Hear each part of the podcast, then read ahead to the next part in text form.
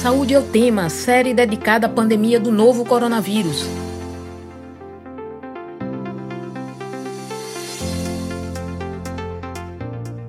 Olá, ouvinte das rádios Universitária FM 99.9 MHz e Paulo Freire AM 820 kHz. No último dia 11 de outubro foi comemorado o Dia Internacional da Menina. A data é um marco para o avanço dos direitos das meninas e adolescentes em igualdade de gênero e combate a todo tipo de violência, e traz à luz temas relacionados principalmente à saúde, como o desafio do combate à pobreza menstrual e à violência sexual. Por isso, Saúde é o tema de hoje fala sobre a saúde das meninas. Eu sou Karina Barros, estudante de jornalismo da UFPE, e estarei com você nesta série especial do Saúde é o Tema sobre a pandemia do novo coronavírus. Enquanto durarem as recomendações de distanciamento físico, vamos realizar o programa remotamente. Lembro que esta edição fica disponível no site radiopaulofreire.fpe.br e nas plataformas de podcast. Nesta edição do Saúde é o Tema, vamos conversar com a cientista social, especialista em gênero e desenvolvimento de políticas públicas, além de educadora do Centro das Mulheres, integrante da rede de ativistas pela educação de meninas do Fundo Malala, Cássia Jane. Seja bem-vinda, Cássia. Bom dia, Karina. Bom dia, ouvintes da Rádio Paulo Freire. Estou muito feliz de estar aqui com vocês discutindo esse tema que é muito importante para nós, que é a questão da saúde das meninas. Convidamos para a conversa a especialista da área de desenvolvimento e participação de adolescentes do Fundo das Nações Unidas para a Infância, Unicef, Luísa de Sá Leitão. Seja bem-vinda, Luísa. Prazer enorme, né, em nome do Unicef, estar tá, né, na rádio universitária, Rádio Paulo Freire. Então, é para mim é um prazer enorme. Muito obrigada. Cássia, você é integrante da rede de ativistas pela educação de meninas do Fundo Malala. O que significa exatamente essa função e também o que é o Fundo Malala? O Fundo Malala ele é um, movimento né, organizado por Malala Yousafzai, que é, é aquela menina que nós, todo mundo conheceu a história, aquela paquistanesa que por seu desejo de estudar né, enfrentou o Talibã e sofreu represálias por conta disso. E por ser uma tão jovem, recebeu o, prêmio Nobel, né? E ela criou esse fundo.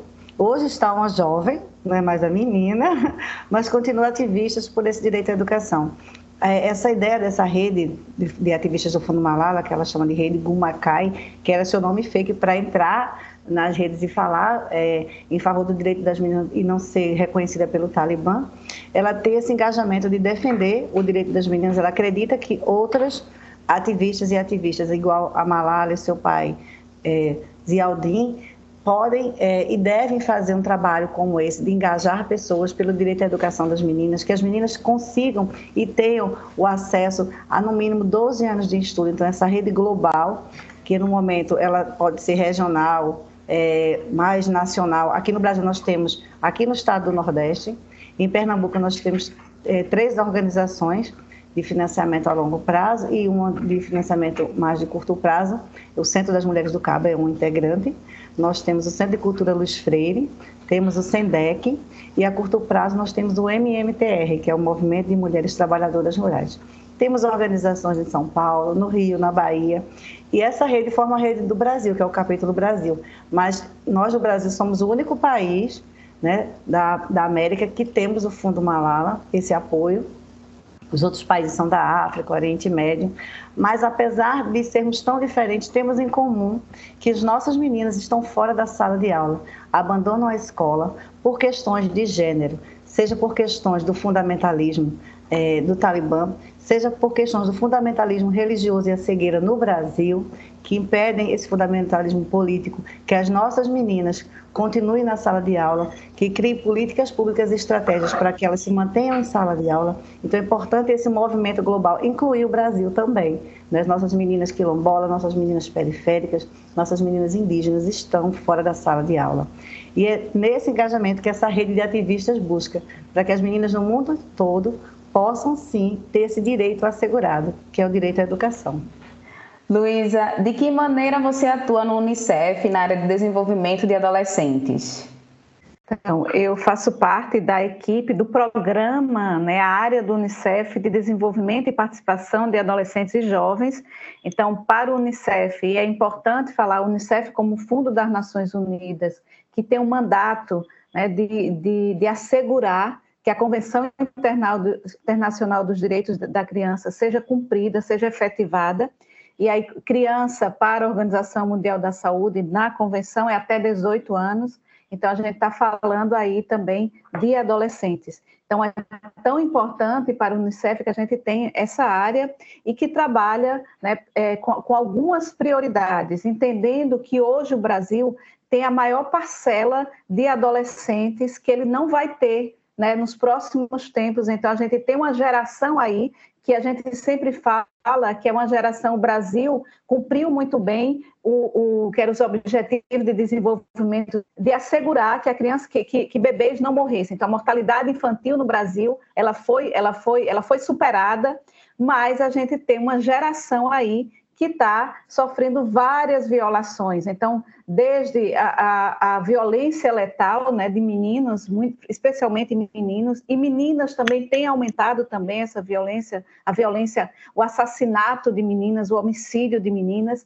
A gente falar também do, da a, a garantir que meninas também continuem na escola, então essa é uma outra prioridade, que tenha que adquira competências para a vida que participe efetivamente da, da, da vida, da, né, é, possa, possa buscar os seus direitos, garantir desde, desde a, a, dentro de casa, na comunidade, no município, no país. Então, é, é, alguns, alguns direitos também, o direito à saúde. Então, hoje a gente tem algumas questões de saúde também que afetam, e aí a gente colocando as questões de gênero, elas são também muito, muito fortes. Então, desde a saúde menstrual, saúde mental de, de adolescentes, que é um outro, um, outro, um outro fator que vem crescendo de forma assustadora, né? A, o impacto na saúde mental, e meninas também são afetadas, também é, a, a violência, as violências, as várias violências, e entre elas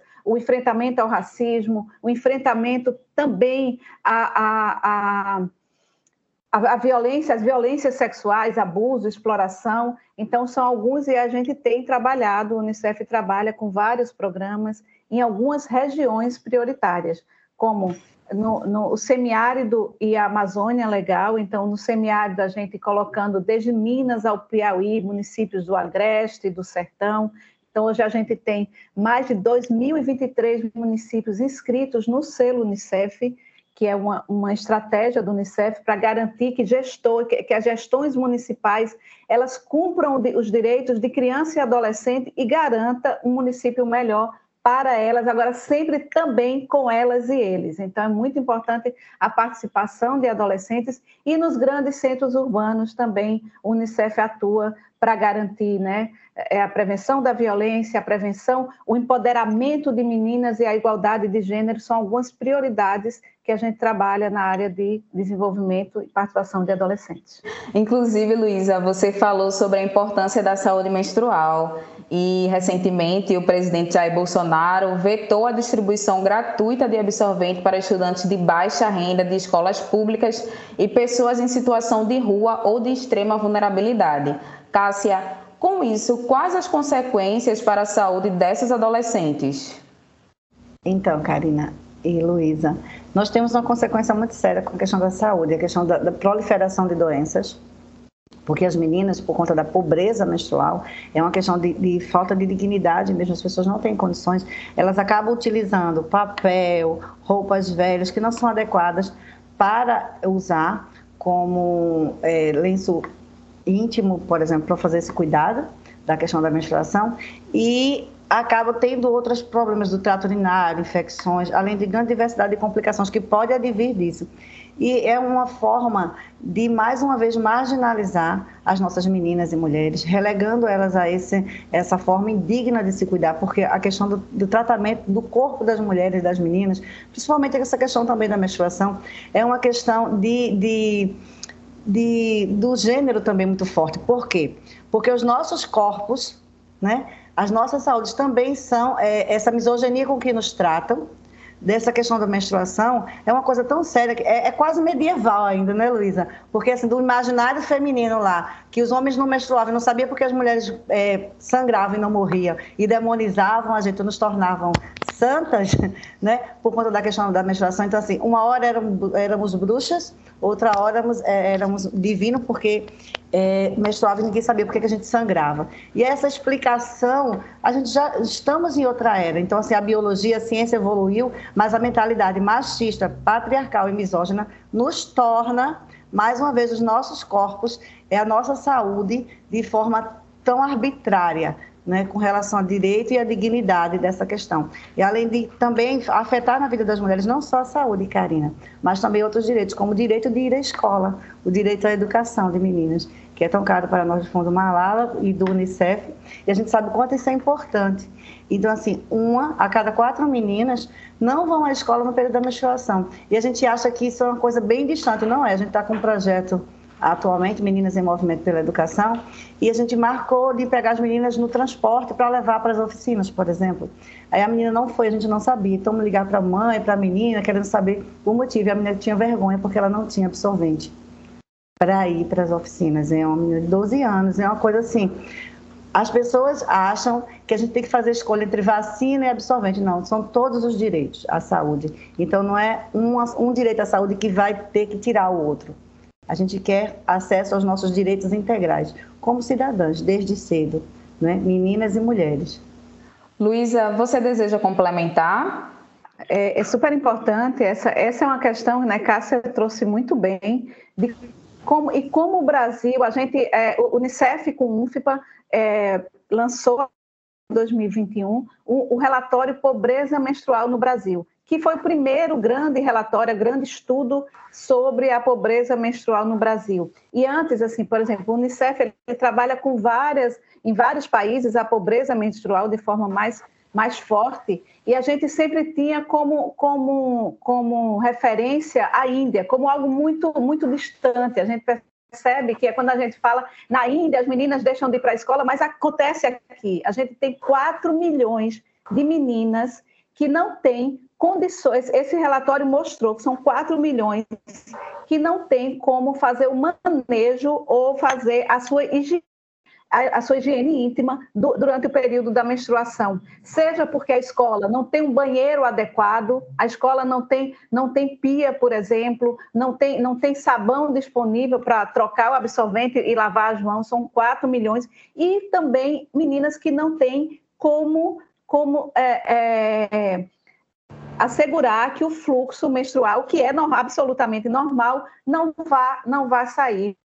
Então, isso, isso é, ou seja, não tem absorvente. Então, é tão simples e, e, esse relatório ele foi, ele teve um impacto tão grande que a gente viu como, como aumentou o número de muitos estados, municípios fazendo é, é, é, leis para que garantir o acesso a absorvente íntimo. E se a gente pensar assim, se todo mundo, se todo mundo que tem útero, e aí a gente está falando também de meninos trans, todo mundo que tem útero menstrua, por que, que esse assunto é tão. Então, existe ainda todo um tabu e um estereótipo, né, estigmas que ainda afetam a, o, o gênero. Então, essa, essa é uma questão que precisa ser trabalhada. A dignidade menstrual, a saúde menstrual, ela precisa ser, ser discutida nas escolas, por exemplo. A gente vê, é, é, ainda é algo que a menina só descobre o amigo, hoje na internet as fontes não são seguras, então isso também é, é a, a falta de acesso a, a, a, informação segura também é uma pobreza, a gente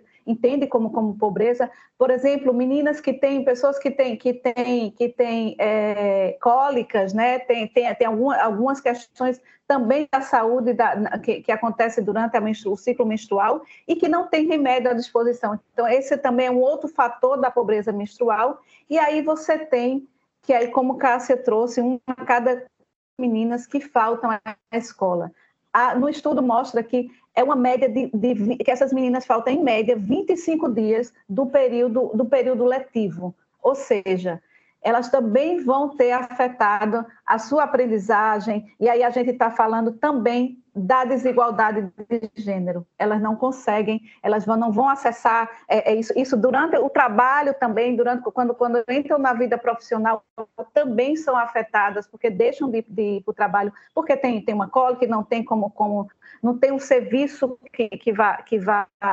garantir um tratamento, não tem o absorvente. Então, tudo isso, ou meninas que passam alguma vergonha, elas falam como elas têm vergonha, porque em algum momento é, é, é, sujou a calça, sujou a roupa, então tem que usar papel, é, é, até jornal também, restos de, de, de tecido também. Então, tudo isso afeta, e aí a gente vai ter o ciclo de pobreza, de gênero, ele, ele, ele é, é perpetuado também.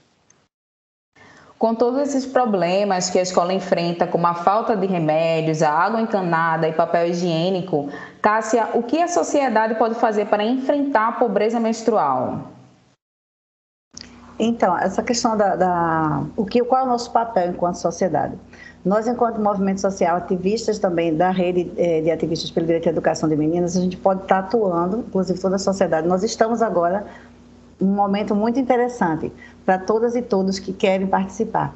Os municípios estão fazendo seus planos plurianuais. O ciclo orçamentário está aí aberto. Nós podemos participar.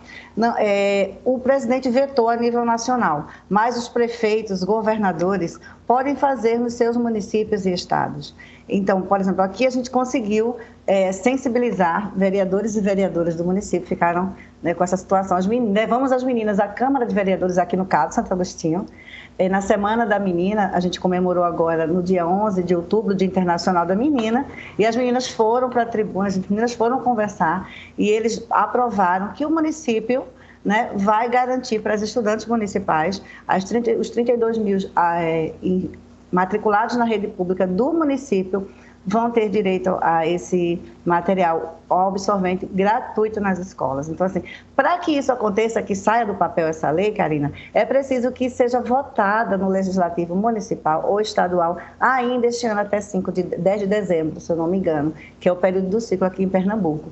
Então, a gente vai lá, participa, procura saber no seu município se o plano plurianual já está na Câmara de Vereadores, você ainda pode participar também. Você pode ir lá, junto com seu vereador e vereadora, faz uma comissão, junta professores, professoras, gestores, pais e mães, alunas, se mobilizem, vai lá, faz uma emenda parlamentar e garanta que o seu município, o seu estado tenha recursos para garantir os absorventes de forma gratuita para a gente dar enfrentamento à pobreza menstrual né, das meninas. Então, fazer isso juntas e juntos. E não só a questão dos absorventes, mas também a reestruturação dos banheiros escolares. São coisas simples, né, como um gancho para a gente colocar a bolsa, Luiz, da calcinha e se trocar no banheiro. Não tem. A gente, não sei vocês, mas eu já fiquei pendurar no pescoço para segurar. Os banheiros não têm iluminação adequada. Assim, gente, banheiro de mulher não é igual banheiro de homem, não. Não é.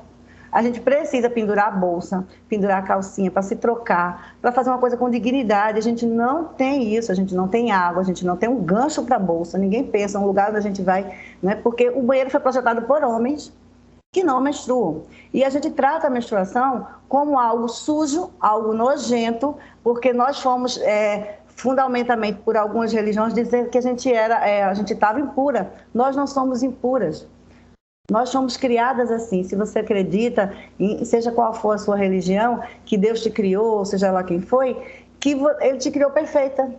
Então, as funções do seu corpo são perfeitas. Né? E o seu corpo é lindo, a natureza do seu corpo é linda. Então, se você menstrua, a sociedade precisa entender isso, que nossos corpos são perfeitos, bonitos e o nosso corpo é natural. Então a menstruação é a natureza nossa. Então os homens têm que lidar com a nossa natureza também. A sociedade tem que lidar e não podemos mais nos esconder porque menstruamos. Não podemos mais ficar calada porque estamos com cólica, né? E simplesmente perder aula. É colocar a boca no trombone sim, todo mundo se juntar. Olha, meninas têm direito a ir para a escola mesmo menstruada. Mulheres têm direito a trabalhar também menstruadas. E a gente quer dignidade nesses espaços. A gente quer dignidade para que a gente não sofra é, consequências da nossa saúde, acabe as nossas famílias nos perdendo por conta de uma infecção, de uma outra doença adquirida, porque a gente não teve o direito a se cuidar de forma adequada nesse período. Então, assim, agora é o momento. Vamos nos mobilizar, vamos lá atuar na Assembleia Legislativa dos seus municípios, nas câmaras, né? E também colocar a boca no trombone e falar também nacionalmente que nós queremos que isso vire lei, que esses produtos de absorvente estejam na lei lá como produtos básicos da saúde e da nossa cesta básica, que eles sejam menos taxados em impostos, porque isso também vai baratear o preço dos produtos. A gente vai conseguir é, acessar boa parte da população que hoje não consegue. É, Luísa, com essa falta de, de, recursos nos banheiros das escolas, como a Cássia falou, por que é tão importante que as mulheres lutem pelos seus direitos? As meninas, né? Então, acho que Cássia trouxe muito bem, né? Eu ia falar exatamente de, de como no Brasil é, é, tão caro o absorvente. O absorvente é, ele ainda é taxado como, como produto cosmético, né? Ele não é, ele não está na cesta básica, não está. Então, assim, é, é, um dos países onde é mais caro o absorvente. Então, a gente tem é, é, de como é invisibilizado. A gente, a gente nem fala menstruação. Você vê que as meninas muitas vezes quando vão falar, falam assim tá naqueles dias, tá, né, tá, tá, tá, no, tá, tá no período, tá, usa, usa vários, vários, para não falar menstruar, a gente menstrua, como a gente chora, como a gente sua, é um fluido que é normal no corpo de quem tem útero. Então, não pode ser, não pode ser, é, ele precisa ser, é, é, é, a gente precisa tirar esse véu que ainda está sobre, sobre a dignidade, o direito de, de, de de ter, de ter, de ter a higiene, de ter saúde menstrual, ter, ter educação menstrual também nas escolas. Então, as meninas precisam também não ter vergonha. Eu lembro que, que a gente, é, quem já não passou por uma situação de vergonha na escola, por exemplo, a gente vai sair para ir no banheiro, para trocar o absorvente. Professora, eu quero ir, aí bota todo escondido, leva numa bolsinha. E assim, não, gente, é igual você tá com, você precisa. Não tem, não, não, não precisa, e meninos também têm que ser envolvidos nessa, nessa para também tirar esses, esse, todo esse tabu estereótipos. A gente sempre fala que lugar de criança e adolescente é no orçamento público. Se não tiver no orçamento público, não caminha. Então, são, são várias, vários é, é, é, enfrentamentos e é preciso também, então, a gente empoderar meninas para que possam também é, lutar pelos seus direitos. Então, nada para elas sem a participação delas. Então, a consciência também de que é um direito, ela, ela também passa por esse empoderamento. Por isso que os projetos de empoderamento, né, a gente, Cássia falou sobre, sobre como está o projeto no Centro das Mulheres do Cabo, fizemos em Recife um projeto Empodera, hoje menina, amanhã mulher, né, durante, teve duas edições, em 2018 até 2020, a gente é, e a gente está querendo uma nova edição desse projeto, é um projeto que a gente sistematizou, onde a gente trabalhou como menina competências para a vida de, menina, desde o enfrentamento ao racismo, a autoestima dessas passa também pela dignidade menstrual. E a gente trabalhou, por exemplo, que meninas também, as próprias meninas, não é, quando a gente foi fazer uma avaliação do projeto, elas não, a gente quer também que os meninos participem. Porque não adianta a gente, a gente se empoderar se o machismo vem deles. Então, de como é importante também ouvir essas meninas também, assim, deixa as meninas, as meninas falarem, deixe assim, é preciso essa voz, a voz já existe, adolescente não é o futuro, adolescente é o agora. E eles fazem e, e, podem fazer o seu, o seu próprio futuro, o seu próprio presente. Então a gente precisa garantir essa, essa participação cidadã também de adolescentes. É muito importante que as meninas lutem pelos seus direitos, que são fundamentais para o desenvolvimento da sociedade. Mas de que maneira a falta do absorvente pode afetar o aprendizado das jovens, Cássia? Quando elas é, têm que faltar esses dias todos, como Luísa diz, quase 25 dias, né? durante um ano letivo, imagine isso nesse, nesse, nesse período que você falta à escola, o conteúdo que não volta mais, né? É, o que você aprendeu, o que perdeu ali de estar convivendo, porque não é só uma, é, o conhecimento passado através do, do, do, novo assunto, do conteúdo novo, mas a interação com os pares, porque a gente aprende também nessa troca. Os professores e professoras passam conteúdo, aí tem uma, uma colega, um colega do lado que entendeu, às vezes até traduz de forma, numa linguagem mais acessível para a gente. Então, a escola é esse espaço de interação. Quando eu ausento as meninas desse espaço, eu crio também nelas uma, um, um, desestímulo de estar indo para essa escola, né? É, você tem vários outros fatores que esse da pobreza menstrual é mais um fator que pode acarretar com que as meninas fiquem fora da sala de aula. Uma a gente tem uma, uma pesquisa que o Fundo Malala fez também sobre educação, que diz que 258 milhões de meninas estavam fora de sala de aula antes da pandemia de Covid-19. Imagine após essa pandemia. E com tudo isso agravado pelas questões de saúde e de pobreza menstrual. Então, assim, são muitas meninas que estão fora de sala de aula. Então, isso é questão de gênero. É preciso a gente perceber que, se é uma estratégia que tira a menina da escola, tem que dar, atacar essa estratégia para que as meninas não fiquem fora da escola. Quanto mais meninas estão fora da escola, a gente reproduz o ciclo de pobreza. Então, meninas, é, foi até uma pesquisa que eu achei linda que o Unicef fez com o pessoal do Ceará, esqueci agora o nome, mas a Luísa vai trazer para a gente, é, que eu acho que foram trajetórias interrompidas, se eu não me engano é isso.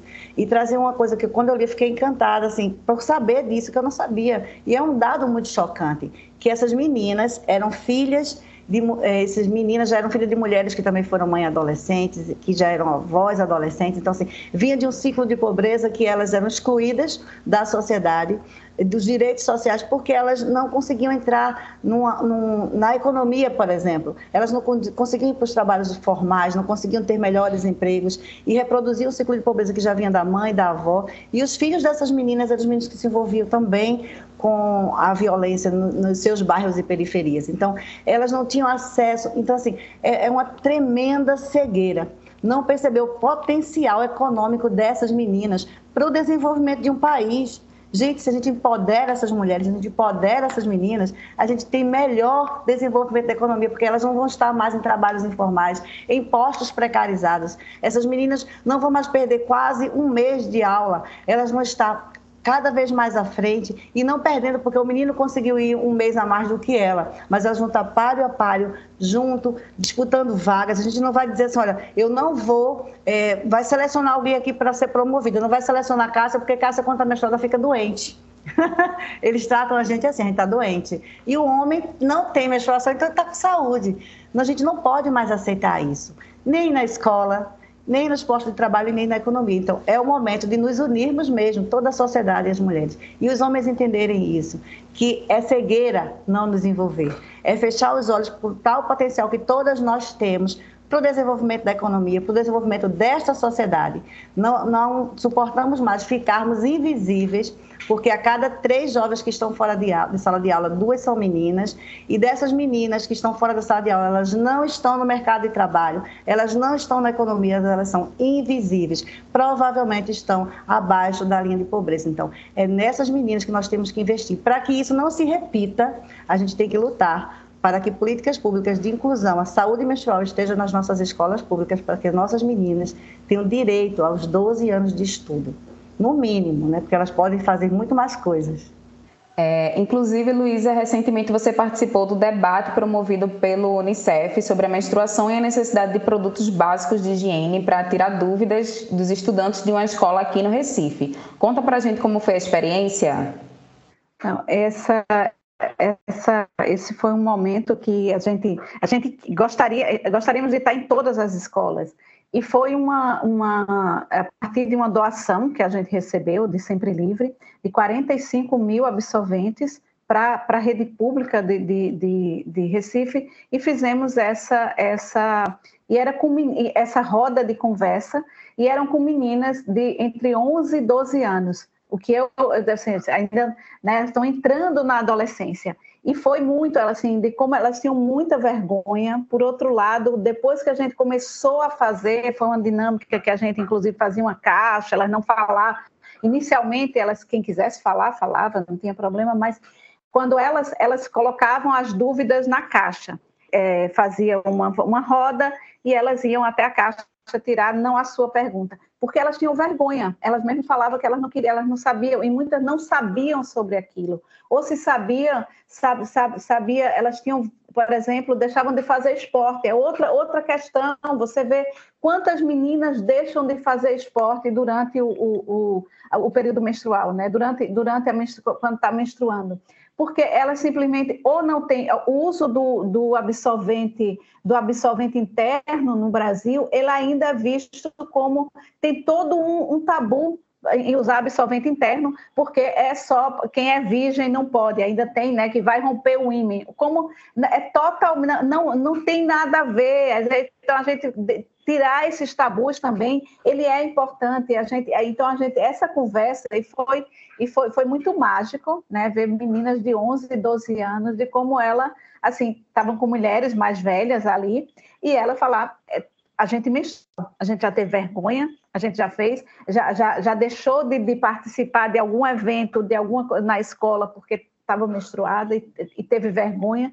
Por exemplo, uma que deixou, que ela disse que, que passou vários dias sem ir para aula, porque a, a, ela menstruou na, na, sala de aula, era inclusive a, era criada por uma avó, e a avó nunca falou eh, para ela sobre isso. E quando ela, ela, ela menstruou, ela tinha, ela tinha, porque e cada vez as meninas estão menstruando mais cedo também. Isso aí também há, uma, há algumas pesquisas mostrando que isso não é uma, uma, a gente não pode afirmar, mas algumas pesquisas desde desde a alimentação até o uso de telas também tem aumentado, no, assim, tem, tem sido, e isso faz com que elas tenham, a, a, falta de informação também afeta, então, ela disse, essa, essa menina disse que menstruou na sala de aula, desceu, ela disse que quando o sangue desceu, ela chorou muito, achando que estava que tinha se cortado, que tinha alguma coisa, e aí quando depois ela virou, a escola inteira ria dela, então, de como a, escola inteira, e ela disse que não tinha mais coragem de ir para a aula,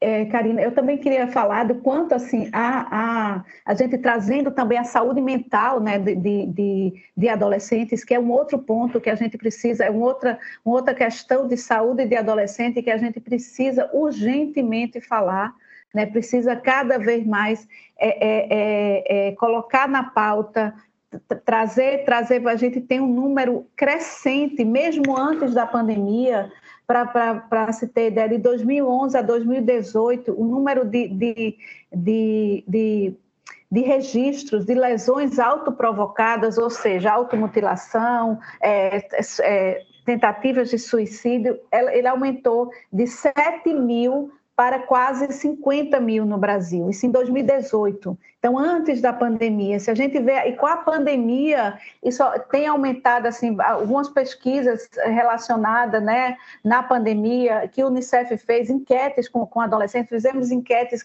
e, e é importante falar que esse aumento, né, de, de, de 7 mil para quase 50 mil, quase 70% eram meninas. Então, o quanto a, a saúde mental de meninas está sendo afetada. Então, o que é que a gente está fazendo com essas meninas? É, o, que é que, o que é que a como sociedade, como, como, como políticas públicas também, o que é que está sendo feito? Então, há toda uma cultura também que leva as meninas, e muitas vezes as meninas, elas, elas elas têm que ser fortes, a gente sempre fala, né? Meninas têm que ser mais fortes. Ela, se ela menstrua todo mês, ela aguenta tudo. É uma outra coisa que a gente ouve muito, né? Todo mês ela passa, então ela vai aguentar. Ela, uma menina, ela, ela consegue, ela vai parir, por exemplo, e ela, então ela, ela aguenta tudo. Então essa carga também para as meninas, ela também afeta. Então todas as questões de gênero e altamente é, é, afetada, especialmente na pandemia. E hoje o Saúde é o tema especial Coronavírus fala sobre a saúde das meninas. E para falar sobre isso, recebemos a cientista social, educadora do Centro das Mulheres integrante da rede de ativista pela educação de meninas do Fundo Malala, Cássia Jane. E também a especialista da área de desenvolvimento e participação de adolescentes do Fundo das Nações Unidas para a Infância, Unicef, Luísa de Saleitão. Por conta das recomendações de distanciamento físico, o programa acontece de maneira remota. É, o, anual, o anuário do Fórum Nacional de Segurança Pública de 2020 revela que uma menina de menos de 13 anos é estuprada a cada 15 minutos no Brasil. Cássia, qual o impacto desses crimes para a saúde física e mental das meninas? É, a recuperação é muito difícil né, para as meninas. A gente tem impacto que vai mudar seu comportamento, é, como ela vai lidar com as questões do seu dia a dia, até o retorno mesmo à escola, como, é, onde foi aconteceu essa violência. E as meninas tem, também, Karina, têm toda a sua vida transformada. Por exemplo, a gente teve um caso recente onde isso me deixa indignada, Luísa. A, a, menina e a família toda é removida da casa, então elas vão para uma casa abrigo. Então muda tudo, tá, entendeu, Karina? Você fica sem os seus amigos, sem seus colegas, sem a sua escola, sem a sua vizinhança, porque o agressor provavelmente, né, está por ali solto ainda. É, e podia causar mais mal para essas meninas, para essa menina e sua família. Então, assim, é, é, muito difícil a situação para essas meninas, afeta muito a sua vida, tanto a saúde psicológica quanto a saúde física e o desenvolvimento na escola, a sua interação na, na sociedade.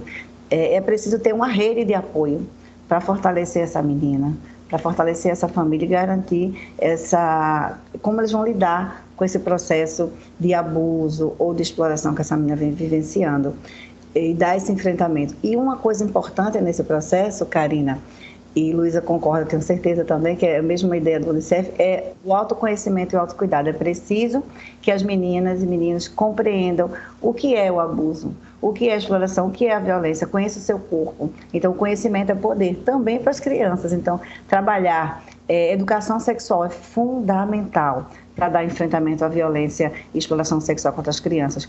Criança com conhecimento, menina com conhecimento, ao primeiro sinal de abuso, eles denunciam e elas denunciam. Né? E isso fortalece essa rede.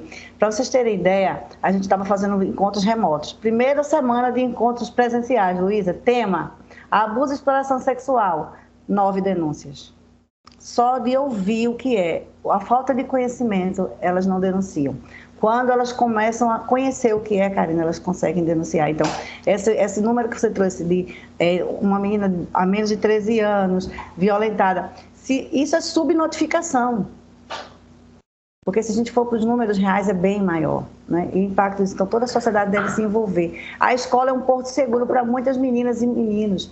E para as mulheres também na pandemia, essas meninas, mesmo jovens também, o lar, o lugar da proteção contra o vírus foi o cárcere para a violência, para a perpetração dessa violência, né, que foi lá, elas ficaram confinadas com seus agressores. Então é importante saber que a rede está funcionando, a rede de proteção, o sistema de garantia de seu município, diz que sim, funciona.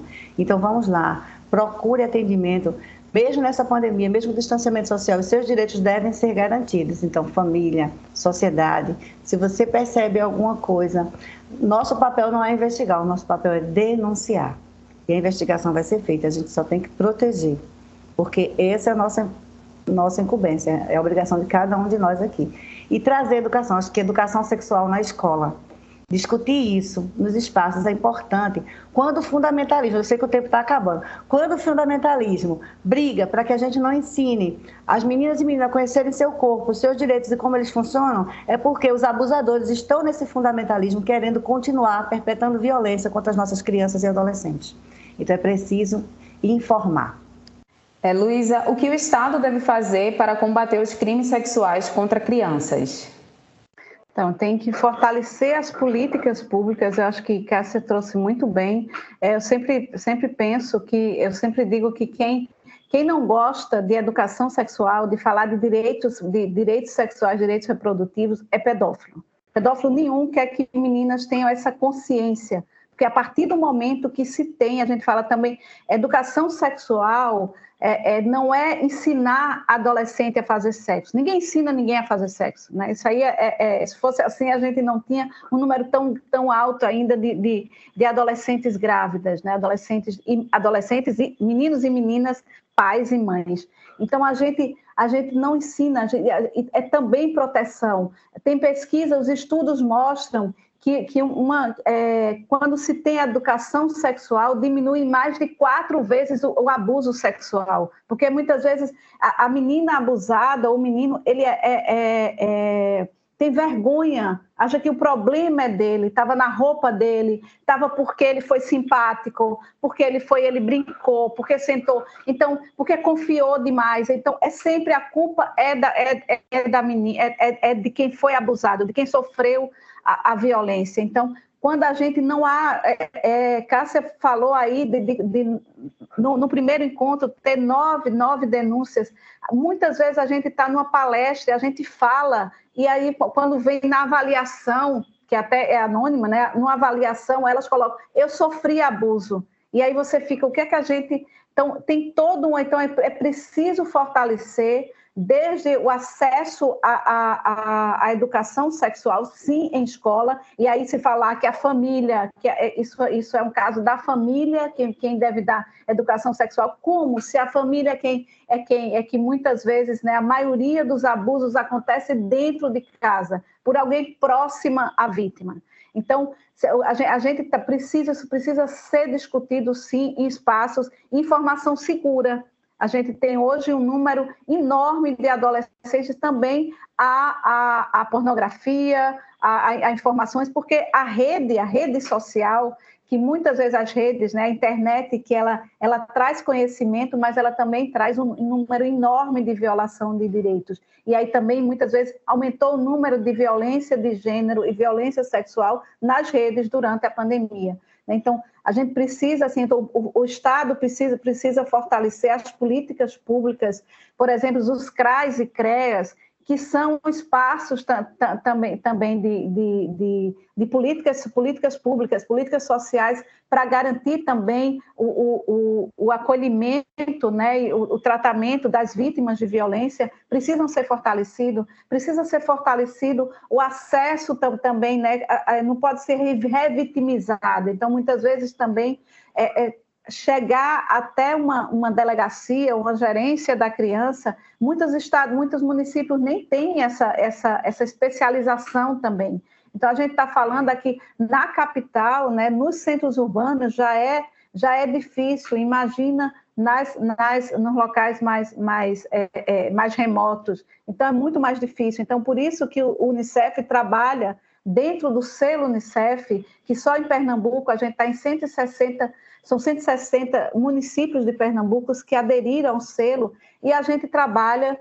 É, é, todo município tem que criar um núcleo de cidadania de adolescentes. Então, é para que o município, isso tá, é, para que adolescentes participem da vida política, política da cidade, das da decisões, né, da, da, da, tomada de decisão, e dentro a, a, eles têm que fazer um plano, um plano de, de ação e, esse, no plano eles têm que trabalhar empoderamento de gênero, empoderamento de meninas, igualdade de gênero e promoção dos direitos sexuais, direitos reprodutivos. Se a gente está falando, então a gente vai para municípios que têm 4 mil habitantes que tem que falar, e a gente muitas vezes tem uma resistência, que o Unicef está querendo que ensinar adolescentes a fazer sexo. Não, o Unicef está querendo ensinar, está querendo que orientação, o direito a saber do seu corpo, a saber como se proteger, a saber também qual o momento de, de, de, de ter, ter, projetos de vida para não ter uma gravidez precoce, uma gravidez não intencional. Então, isso é, é, é também é, promoção dos direitos sexuais, direitos reprodutivos. E aí a gente tem é, um número cada vez maior né, de meninas empoderadas, e tem, tem uma menina que foi do projeto do Empodera, né, que é, é Nívia, e Nívia dizia, né, Cássia, que o céu não é o limite, porque se a menina quiser ser, ser astronauta, então astronauta, o céu não vai ser o limite, é muito maior, a gente não tem limite. Por isso que se tem tanto medo.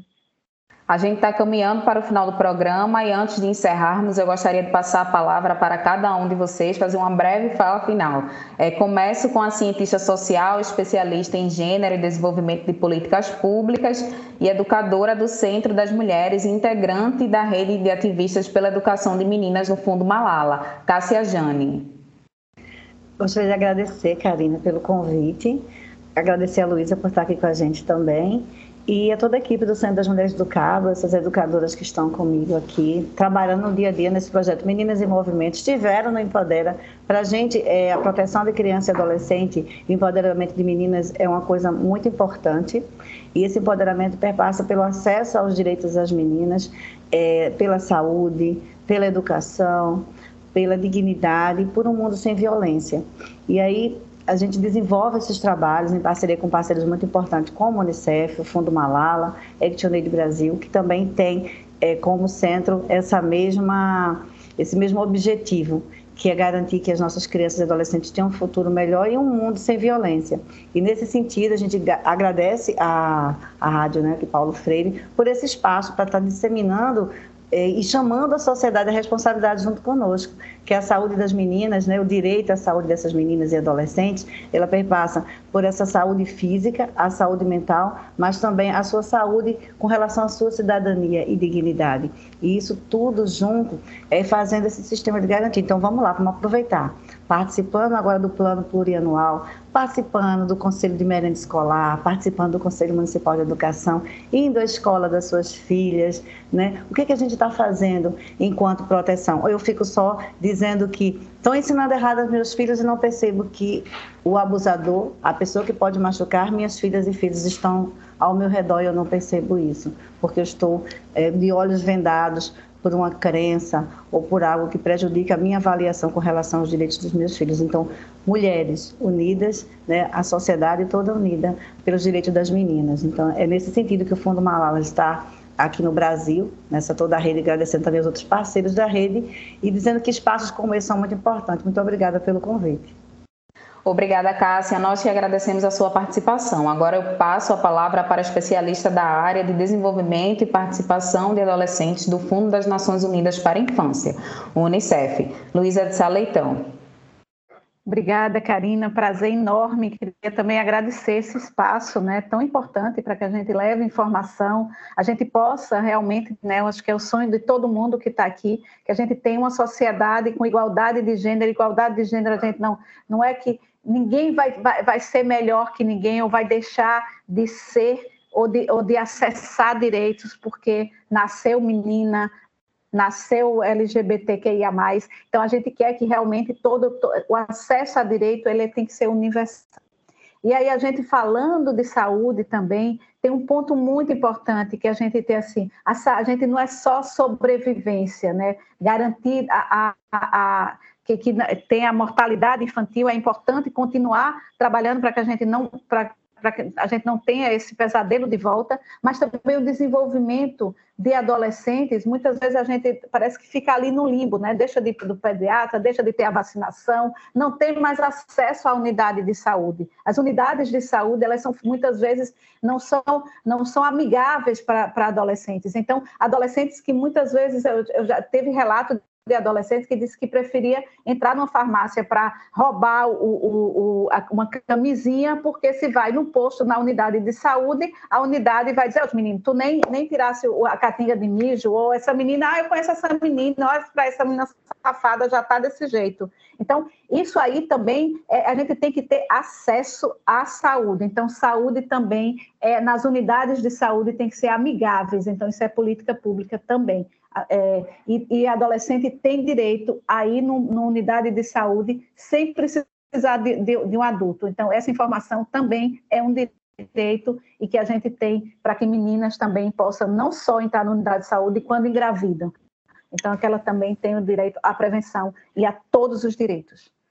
Obrigado, Luísa, pela participação. Também agradeço a vocês que participaram nos comentários do YouTube. Sara Jorge, Benícia Silva, Isabel Santos e Rafael Negrão. A denúncia de abuso infantil pode ser feita no Conselho Tutelar da sua região, em qualquer delegacia ou unidade do Centro de Referência de Assistência Social, o CRAS, ou pelo número de telefone 190 para acionar a Polícia Militar e Disque 100 para ligar para a Central de Direitos Humanos. A denúncia do abuso infantil pode ser feita por qualquer pessoa. É, o Saúde é o tema, fica por aqui, fique atento à vacinação, se você já pode tomar, agende logo e mesmo se você já foi vacinado, continue seguindo as medidas de prevenção. Para mais informações, consulte a Secretaria de Saúde do seu município. Esta edição do Saúde é o tema fica disponível no site radiopaulofreire.fpe.br e nas plataformas de podcast. A produção e o roteiro deste programa foi dos estudantes da UFPE, eu, Karina Barros e William Araújo de Jornalismo e Everton Martins de Comunicação Social do Centro Acadêmico do Agreste, sob orientação das professoras Ana Veloso e Paula Reis. Nas redes sociais, as estudantes Sinara, Maíra, de Jornalismo, e Mariá, de Rádio, TV e Internet da UFPE, sobre, sob orientação da professora Cecília Almeida. Coordenação de transmissão streaming, Catarina Polônio. Edição de podcast, Felipe Novaes. Tchau e até o próximo Saúde é o Tema.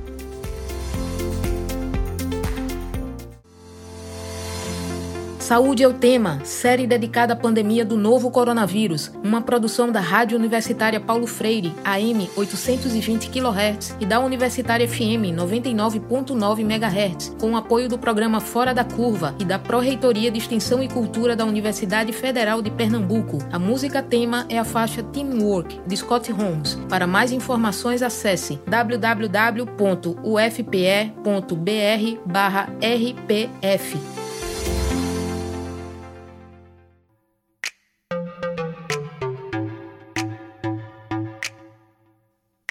Ciência no dia a dia. A ciência aplicada e descomplicada.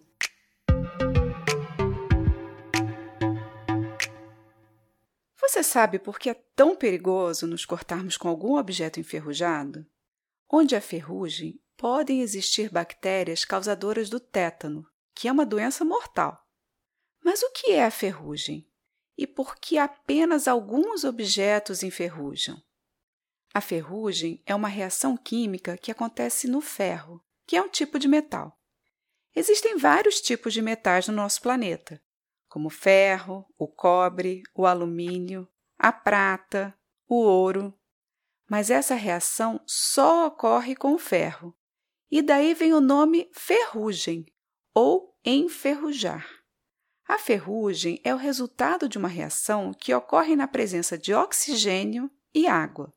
Nessa reação, o ferro doa seus elétrons para o oxigênio, o mesmo que acontece nas pilhas, como já falei aqui em outro episódio.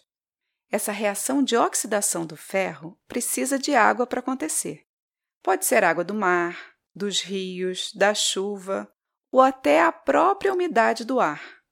Por isso, a tendência natural de qualquer objeto de ferro é enferrujar.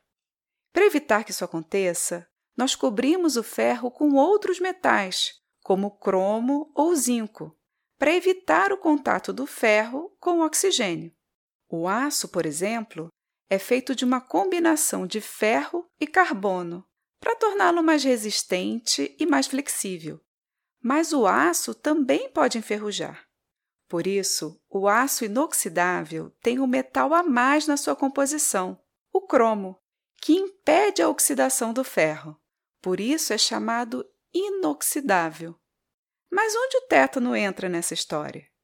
O tétano é uma doença causada por uma toxina liberada por um tipo de bactéria chamada Clostridium tetani. E ela é encontrada geralmente no solo, na poeira e nas fezes de animais e humanos. A principal porta de entrada dessa bactéria no nosso organismo é através de cortes na pele. Quando entra na corrente sanguínea, essa toxina atinge o cérebro e afeta diretamente as nossas contrações musculares, podendo levar à asfixia e à morte. Como essa é uma bactéria anaeróbia, ou seja, que vive em condições com baixas quantidades de oxigênio, ela pode ser facilmente encontrada em objetos enferrujados. Isso porque o ferro, quando é oxidado, se liga com o oxigênio que está no ar, formando o óxido de ferro, que é o que nós chamamos de ferrugem. Assim, na ferrugem, nós temos a formação de um ambiente pobre em oxigênio, que é ideal para o crescimento dessas bactérias. Então, não é a ferrugem que causa o tétano, mas ela cria o um ambiente ideal para as bactérias causadoras dessa doença se reproduzirem. Mas, felizmente, existe vacina contra o tétano.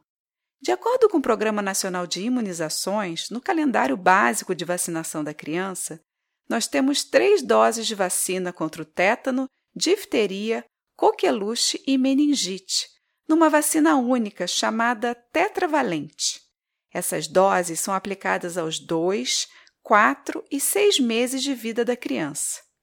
Após essa fase, nós temos o primeiro reforço da vacina tríplice bacteriana, para tétano, difteria e coqueluche. Esse primeiro reforço é feito aos 15 meses de idade.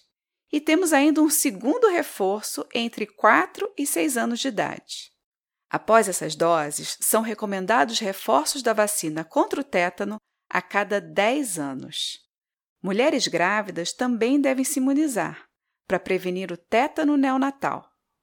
E se por acaso você se cortou com algum objeto enferrujado e tomou seu último reforço da vacina há mais de 10 anos, vá a um posto de saúde imediatamente e solicite a aplicação da antitetânica. Graças ao nosso Sistema Único de Saúde, o SUS, e ao Programa Nacional de Imunizações, essa e muitas outras vacinas são gratuitas e disponíveis para toda a população. De qualquer modo, tenha muito cuidado com objetos cortantes enferrujados, como pregos, facas ou vergalhões, e mantenha sua caderneta de vacinação sempre em dia. Eu sou Mariana Guinter, bióloga e professora da Universidade de Pernambuco, e esse foi mais um Ciência no Dia a Dia.